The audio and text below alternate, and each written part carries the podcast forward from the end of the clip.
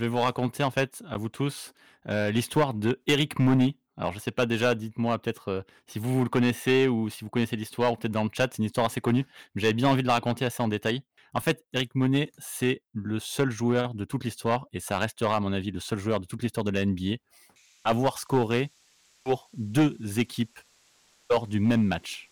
Un match euh, entre les New Jersey Nets et les Philadelphia Sixers qui s'est joué le 8 novembre 1978. Donc c'est pour ça que je dis que ça ne concerne pas vraiment les Pistons. Sauf que quand même un peu si, parce que Eric Monet, c'est un ancien joueur de Détroit. Il a été drafté donc par Détroit au deuxième tour de la draft 74 et il a joué avec les Pistons pendant 4 ans, de 1974 à 1978 pour vous situer un peu à cette époque-là, euh, c'est une époque un peu bizarre pour le basket, puisque c'est juste avant la fin de la ABA, donc la ligue concurrente de la NBA. Euh, c'est une époque où la NBA n'est pas du tout connue comme après elle sera dans les années 80. C'est une époque où il se passe plein de trucs différents et tout, etc. Et euh, du coup, chez les Pistons, par exemple, c'est l'équipe de Dave Bing et de Bob Lanier. C'est une équipe un peu fun à avoir joué, qui fait un peu n'importe quoi et qui aura jamais de très bons résultats. Je vois qu'il y a des gens qui connaissent déjà. Ah oui, dans le livre de basket de Trash Talk, etc. Ah effectivement, ouais, cool. Bon, je, le, vais le faire en détail. Je sais pas, je me souviens plus de l'avoir lu dans leur, dans leur bouquin, donc je vais le faire en détail, ça va être cool. Euh, Eric Monet, c'est, on va dire, un combo garde comme on n'en fait plus maintenant, euh, à moitié meneur, à moitié arrière. C'est juste un gros, gros scoreur, un peu comme il y avait dans cette équipe-là des Pistons, justement, Dave Bing.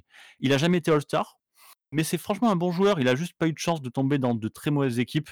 Il aura fait par exemple sa meilleure saison à Détroit pour sa dernière saison euh, dans la Motor City en tournant à plus de 18 points par match. Donc quand même c'est un bon joueur.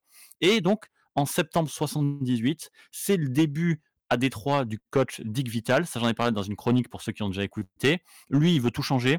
Il veut plus du tout de Eric Monet et donc il l'échange avec les New Jersey Nets pour récupérer Kevin Porter, que vous connaissez peut-être, que Kevin Porter qui avait déjà joué à Détroit l'année d'avant, les Pistons l'avaient envoyé à New Jersey, et puis finalement ils décident de le récupérer. C'est des trucs qui arrivent de temps en temps à NBA. Et donc, Eric Monet arrive en 78-79 pour jouer sa première saison chez les Nets. Et les Nets, c'est une équipe un peu toute pourrie à l'époque, puisqu'ils débarquent en fait à peine de la ABA. À l'époque, ils s'appelaient les New York Nets. Ils ont été obligés de changer de nom en déménageant. Et surtout, ils ont perdu leur meilleur joueur qui était Julius Serving, qui est ben, plus ou moins le meilleur joueur de l'époque, peut-être avec Karim Abdul-Jabbar ou Moses Malone un petit peu plus tard. Et cette équipe de, New Jersey Nets, donc du coup, euh, elle pue complètement.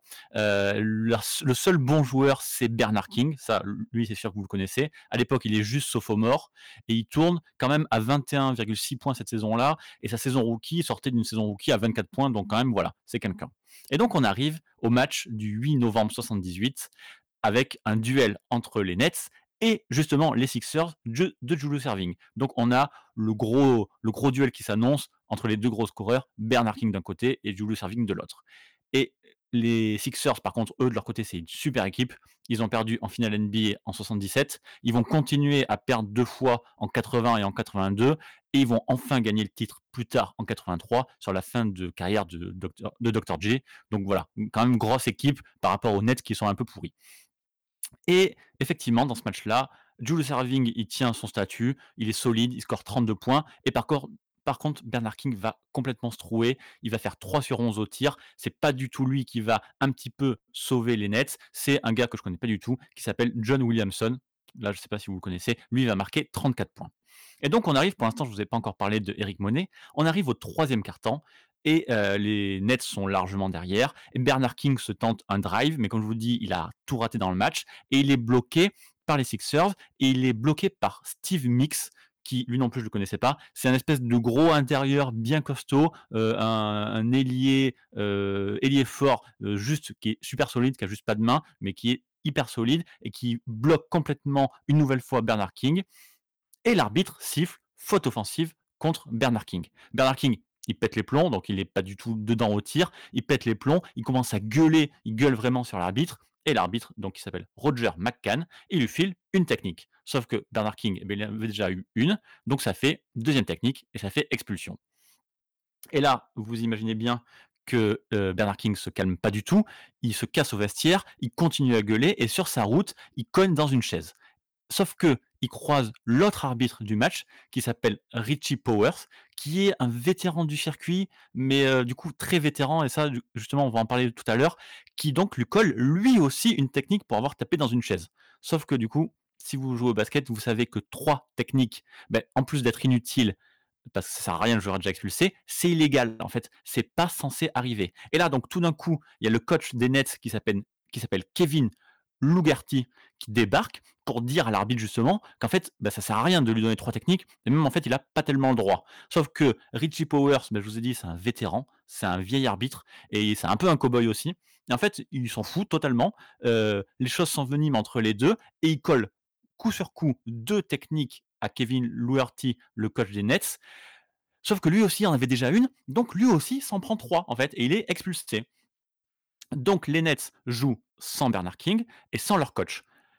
Et c'est là où Eric Monet va prendre le match en main, je vous dit, c'est un gros scoreur. Il a plus, bah, du coup, Bernard King un peu dans le dos. Et donc, il va marquer 37 points dans ce match-là.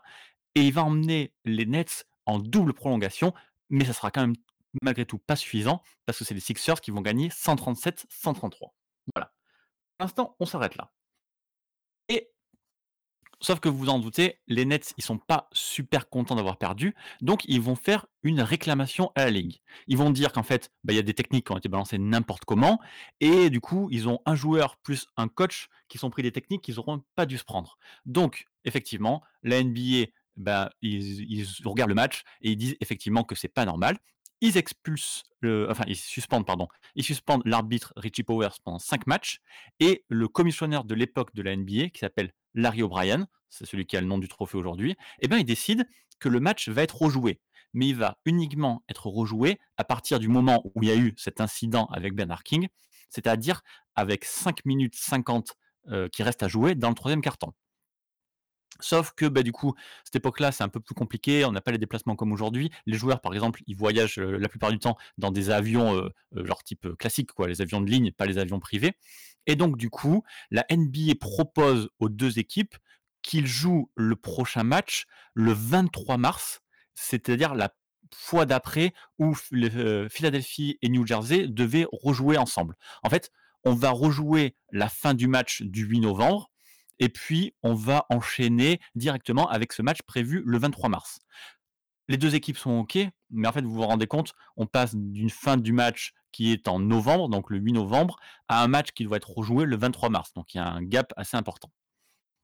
Et justement, c'est là où c'est intéressant, le gap entre les deux, eh bien, il y a la trade deadline qui est le 7 février 1979. Et du coup, si les deux équipes se sont mis d'accord pour rejouer le match, elles sont aussi mis d'accord pour d'autres trucs, et notamment un trade. En fait, il y a un trade le 7 février 1979, donc entre les deux parties, qui se monte entre les Sixers et les Nets. Il y a Harvey Catching et Ralph Simpson qui partent à New Jersey, et il y a Eric Monet et Al Skinner qui débarquent à Philadelphie. Alors, c'est une situation un peu bizarre pour tout le monde en fait, parce que du coup, justement, il reste un match à jouer et les, quatre joueurs sont échangés. Mais la NBA dit c'est ok, on est dans les années 70. Elle donne son feu vert pour que les joueurs transférés, donc notamment Eric Monet, puissent jouer la fin du match avec leur nouvelle équipe. Donc on arrive le 23 mars. Donc les Nets débarquent à Philadelphie. Eric Monet joue maintenant à Philadelphie. Et le principe, c'est du coup de reprendre, de faire deux matchs en un, de reprendre les 5, euh, minutes 50 dans le troisième quart-temps, le quatrième quart-temps de ce match-là, et ensuite de jouer le match un peu classique. Donc les deux équipes arrivent, et donc commence au troisième quart-temps, il reste 5 minutes et quelques, les Sixers mènent de 84-83, euh, donc ils mènent de 3 points. Il y a Catching et Simpson qui jouent donc maintenant pour les Nets, et il y a Eric Money qui joue pour les Sixers. Euh, Al Skinner, on s'en fout, lui, il jouera pas donc, du coup, il y a déjà trois joueurs qui, sont inscrits deux fois sur la même feuille de match. Simpson, il jouera que deux minutes, il ne marquera pas, donc lui aussi on s'en fout un peu. Et il y a Catching qui marquera 8 points en 14 minutes, mais c'est pas non plus un problème parce que lui n'avait pas marqué la dernière fois quand il était du côté des Sixers en novembre. Voilà, il faut suivre. Par contre, Eric Monet, lui, c'est autre chose. Puisqu'on ne compte pas ben, toute la fin du match qui avait été joué la dernière fois, ça a été annulé, le quatrième carton, les prolongations et tout, etc. Il est à 23 points au lieu de 37 pour les Nets. Et cette fois-ci, il joue donc pour les Sixers et il joue 8 minutes seulement. il a le temps de marquer 4 points. Donc, il devient, comme je vous l'ai dit en intro, le tout premier joueur à jouer, à pas jouer parce qu'ils en sont d'autres, mais à jouer et à marquer pour deux équipes différentes dans le même match. Dans ce match entre les Nets et les Sixers, et eh bien donc il a marqué 23 points pour les Nets et 4 points pour les Sixers. Donc pour la petite histoire, il n'y a eu de technique cette fois-ci, les arbitres sont tenus à carreau dans ce match-là, et les Sixers l'ont gagné 123-117. Les deux équipes ont pris une petite pause, sont retournées au vestiaire, et puis 10 minutes après, ils ont enchaîné avec leur vrai match du 23 mars. Et là encore, les Sixers ont gagné 110-98 avec un Eric Monet à 15 points en sortie de banc. Voilà, c'est plutôt correct. Et pour finir, pour conclure totalement, les deux équipes, bah, du coup, elles ont eu le plaisir de se retrouver en playoff parce que les Sixers ont fini troisième à l'Est et les Nets sixième. Et à l'époque, les deux premiers étaient exemptés du premier tour. Donc, les Sixers sont une nouvelle fois passés 2-0. Ils ont gagné leurs deux matchs, 122-114 au premier, 111-101 au deuxième. Ça veut dire que le temps de, quelques semaines, bah, du coup, les, Nets ont perdu quatre fois d'affilée contre les Sixers. Eric Monet, il jouera euh, la saison d'après seulement six matchs pour les Sixers avant d'être coupé et reviendra à Détroit tranquillement et puis il mettra fin à sa carrière alors qu'il avait déjà alors qu'il avait seulement pardon uniquement 24 ans. L'histoire est incroyable. C'est invraisemblable. C'est totalement fou, ouais. Le mec, il se fait trade, ils doivent rejouer le match, et du coup, il rescore. C'est n'importe quoi. La feuille de match, elle doit être trop drôle à voir. Ça n'arrivera plus jamais. Je suis devant, je peux limite, si vous voulez, vous donner la feuille de match euh, carrément. Vas-y, on, envoie, je vais la mettre dans, les commentaires du... dans les commentaires. Je la mets dans les commentaires direct en fait. Tac. La feuille de match est là en fait, dans les commentaires. C'est incroyable. Euh, affolant. En vrai, c'est juste affolant de voir deux fois le même nom euh, des deux côtés. c'est incroyable. C'est exceptionnel. J'avais pas du tout cette anecdote, mais elle est, folle. J'avais déjà entendu parler d'un truc comme ça, effectivement. Merci Taclipo pour les 3 euros. Merci beaucoup. Ouais, l'anecdote est juste folle, quoi. Il y en avait déjà, a priori, qui, qui connaissaient cette anecdote euh, dans le chat? Ou peut-être un, grand max? Ouais, il disait dans le livre, il avait lu dans le livre de Trash Talk, donc euh, c'est probable que cette histoire soit racontée. Elle est assez, ah. elle est assez culte, mais elle me faisait rire dans, dans le déroulement avec les, avec les techniques, euh, l'arbitre qui, qui donne une troisième technique qui sert à rien, et ensuite le coach arrive pour lui dire Monsieur, vous avez mis trois techniques, ouais, mais c'est pas grave, je t'en mets trois à toi aussi, et du coup il fait n'importe quoi. il y a une histoire, une histoire avec cet arbitre qui, qui avait dit. Euh, qui l'année d'avant, il avait influé sur avec des mauvaises décisions sur une finale NBA ou, ou deux ans avant, c'était voilà, c'était un, un arbitre vétéran, mais un peu trop vétéran peut-être. Bon, tu vois, j'avais pas eu tout l'anecdote pour le coup, donc euh, merci beaucoup, Winston. Hein, enfin, c'est. Euh, et Mac Taser demande euh, fin de carrière pour blessure ou juste nullité. Ben, en fait, je sais pas du tout. J'ai essayé de me renseigner sur ça, j'ai pas trouvé. Effectivement, il se fait couper par les Sixers alors que c'est un joueur correct en, sortie de banc. Donc, je me demande s'il avait pas trop de problèmes perso. On est dans la fin des années 70, tous les joueurs sont à peu près tous cocaïnés. Donc, je pense que c'est plutôt des problèmes perso que des blessures ou un niveau de jeu, en fait. Ça, ça arrive pas, c'est pas possible. C'est pas possible. C'était les restes de, de l'IBA. C'est les années 70. Ouais, 70, exactement, c'est ça. je vois des, justement à Détroit, là, en 77-78, il fait une saison à 18,6%. Ah, ouais, c'est ça, ouais. Pardon. Sa dernière euh, saison, à Détroit, c'est sa meilleure saison. Euh, mais Dick Vital veut tout, veut tout reprendre et lui dit de dégager et il reprend Kevin Porter qu'on avait déjà eu avant. Donc euh, très bien Kevin Porter, pas de souci, mais voilà, je pense que le joueur avait des, euh, Eric Monet, c'est voilà, typique du joueur euh, un, peu, un peu classique des années 70 qui faisait un peu n'importe quoi. Je pense, quasiment 19 points en moyenne à 22 ans pour le coup. Ça, mais bon joueur. Et puis il a voilà, 24 ans, fin de, fin de carrière, il a été baladé. Euh, il, est, il, est, pas mal avec les Sixers, même en playoff 79. Et puis il s'est coupé seulement 6 matchs de la saison d'après. C'est très bizarre. Incroyable. Mais j'avoue, à 24 ans, 400 games joués déjà. Enfin, je trouve ça absolument énorme à 24 piges. Il avait commencé tôt et c'est rare aussi dans il avait commencé en, en donc voilà, c'est aussi pour ça. Ah, c'est dommage parce que bon, ça, il, fait, il est presque, enfin, il est presque no name. Au final, s'il n'y avait pas eu cette, euh, cette ref assez incroyable, il est quasiment no name euh, aux yeux du grand public en fait. Eric Monet, euh, très honnêtement. très, très, très inconnu. Pas du tout connu. Le... Quelle anecdote Franchement, c'est ahurissant. Je suis ravi de vous l'avoir raconté. Merci, on est ravi de... Ouais, on est ravi de l'avoir entendu. Euh, C'est bah, podcast euh, Ouais, on peut le retrouver sur, euh, sur les plateformes de podcast, sur toutes les plateformes de podcast, je crois, à peu près. Hein. Ouais, partout. Apple, Deezer et, et toutes les autres. Bah, merci c'est un peu ce c'est un peu ce genre d'histoire que je raconte, les les grandes histoires, les trucs très connus, les bad boys et tout et les grosses perfs, mais aussi les petites histoires, un mmh. peu un peu, anecdotiques, no name, mais qui auront un truc, un truc en plus donc voilà et merci,